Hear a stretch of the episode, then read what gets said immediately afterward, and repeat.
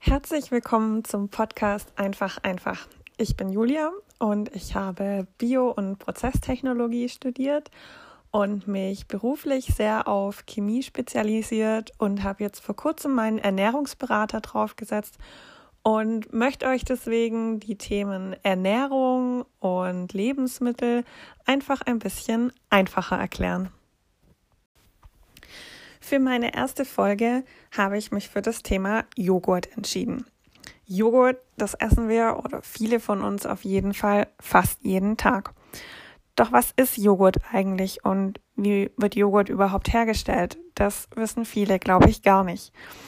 Aber damit Joghurt ein Milchprodukt ist, das wissen, glaube ich, ganz, ganz viele. So, und wir können im Prinzip eine kleine Gleichung aufstellen.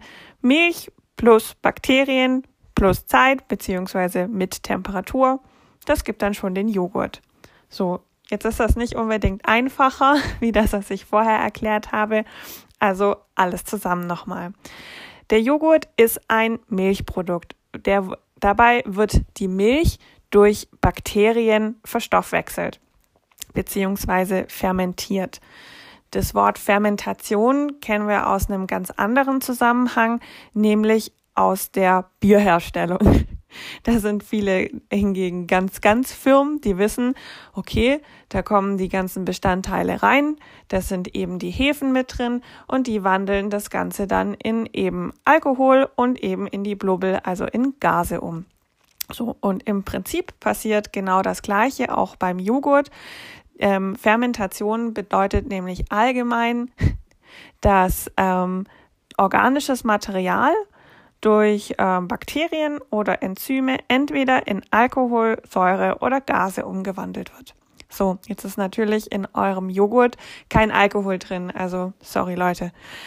Aber es ist eben Säure, die dabei entsteht. Und wer schon mal seine Milch ein bisschen zu lange im Kühlschrank hat stehen lassen, der weiß genau, da kommen dann nachher ein paar Brocken raus. Also das ist nicht ganz so optimal. Aber im Prinzip habt ihr da schon so eine kleine Art von Fermentation gemacht. So, jetzt kann man sich natürlich in der Industrie nicht darauf verlassen, damit man reihenweise Milch irgendwie rumstehen lässt, damit da irgendwie Joghurt oder irgendwelche anderen Produkte draus werden. Also hat man geschaut, welche Bakterien sind denn dafür verantwortlich, dass die Milch zum Joghurt wird. Früher ist das übrigens wahrscheinlich einfach aus Versehen mal passiert. Irgendwer hat irgendwo mal in einer Kanne, die vielleicht nicht so ganz sauber war, ein bisschen Milch stehen lassen und dort dann vergessen. Es war angenehm warm für die Bakterien, wo da drin waren und die haben dann fröhlich aus der Milch einen Joghurt gemacht. Und weil das demjenigen wahrscheinlich zu schade war, das wegzuschmeißen, hat er es gegessen und hat festgestellt, hm, so schlecht ist das gar nicht. Früher hat man das dann immer so versuchsweise probiert oder man hat eben die Milch mit schon fertigem Joghurt angeimpft, also in dem Fall mit den Bakterien, die schon in dem zuvor hergestellten Joghurt enthalten waren. Die Bakterien, die dafür verantwortlich sind, dass Joghurt zu Joghurt wird, sind meistens Lactobacillen. Also das Wort Bazillen könnt ihr ja schon raushören, vor allem wo jetzt gerade so viel über hier Sauberkeit und alles Mögliche gesprochen wird. Und Lacto bedeutet Milch. Das heißt, dieser Bacillus findet Lacto, also Laktose, was ja Milchzucker bedeutet, total toll.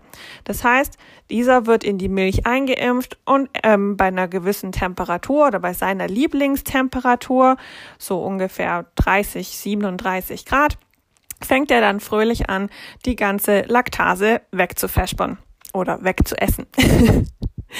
So, und aus dieser Laktose entsteht dadurch Laktat. Laktat ist Milchsäure. So, saurer Milch, hm, das hat, haben wir ja vorher schon mal gehabt. Dann entstehen daraus ja Brocken. Nicht so optimal. Jetzt der Lactobacillus macht das so langsam und eben über die Zeit, damit die Proteine in der Milch Zeit haben zu koagulieren, beziehungsweise eben auf ihre Art und Weise ein bisschen zusammenzuklappen, dadurch, dass es so sauer ist. Die mögen dieses saure Milieu nämlich nicht und schließen dabei Flüssigkeit und alles Mögliche ein. Dadurch ändert sich eben der Zustand der Milch. Sie ist nicht mehr flüssig, sondern eben fest, beziehungsweise fester. So, und das passiert bis ungefähr zu einem pH-Wert von 4,5 und jetzt hat die Natur da auch einen ganz coolen Mechanismus eingebaut, weil bei dem pH-Wert mag nämlich dieser Lactobacillus nämlich auch nicht mehr weiterarbeiten. Der findet das nämlich auch zu sauer. Das heißt, wenn die Zeit und die Temperatur richtig ist, dann hört dieser Lactobacillus ganz von alleine auf, irgendwann zu arbeiten. Und wir haben Joghurt. So, und Jetzt ist aber der normale Joghurt, den wir haben, so cremig und das, was man jetzt hier rauskriegen würde, wäre eher so stichfester Joghurt. Und ähm, wenn man Joghurt so in den Becherchen oder in den Eimerchen kauft, dann ist er meistens gerührt, weil der stichfeste Joghurt, den wir so im, im Becher kaufen, der muss wirklich einzeln in jedem Becher ähm, fermentiert werden wohingegen dieser cremig gerührte Joghurt oder der gerührte Joghurt einfach in einem Riesenbehälter hergestellt werden kann und dann in die jeweiligen kleineren Verpackungsgrößen abgefüllt werden kann. So, und alle, die laktoseintolerant sind, kann ich sagen, yay, ihr könnt euch auch Joghurts raussuchen, die nicht ähm, laktosefrei sind, sondern vielleicht findet ihr einfach einen Joghurt, der genug Bakterien enthält, die eben genug Laktat abgebaut haben, äh, genug Lak äh, doch Laktat ab, äh, nein Laktose abgebaut haben und Laktat rausgemacht haben damit es eben eure Laktoseintoleranz nicht mehr stört. Weil bei den meisten Menschen ist es eben so, dass sie keine vollständige Laktoseintoleranz haben, sondern eben Laktose nur nicht so gut vertragen. Und es gibt eben Joghurtkulturen, die wirklich sehr, sehr viel von dieser ähm, Laktose verarbeiten.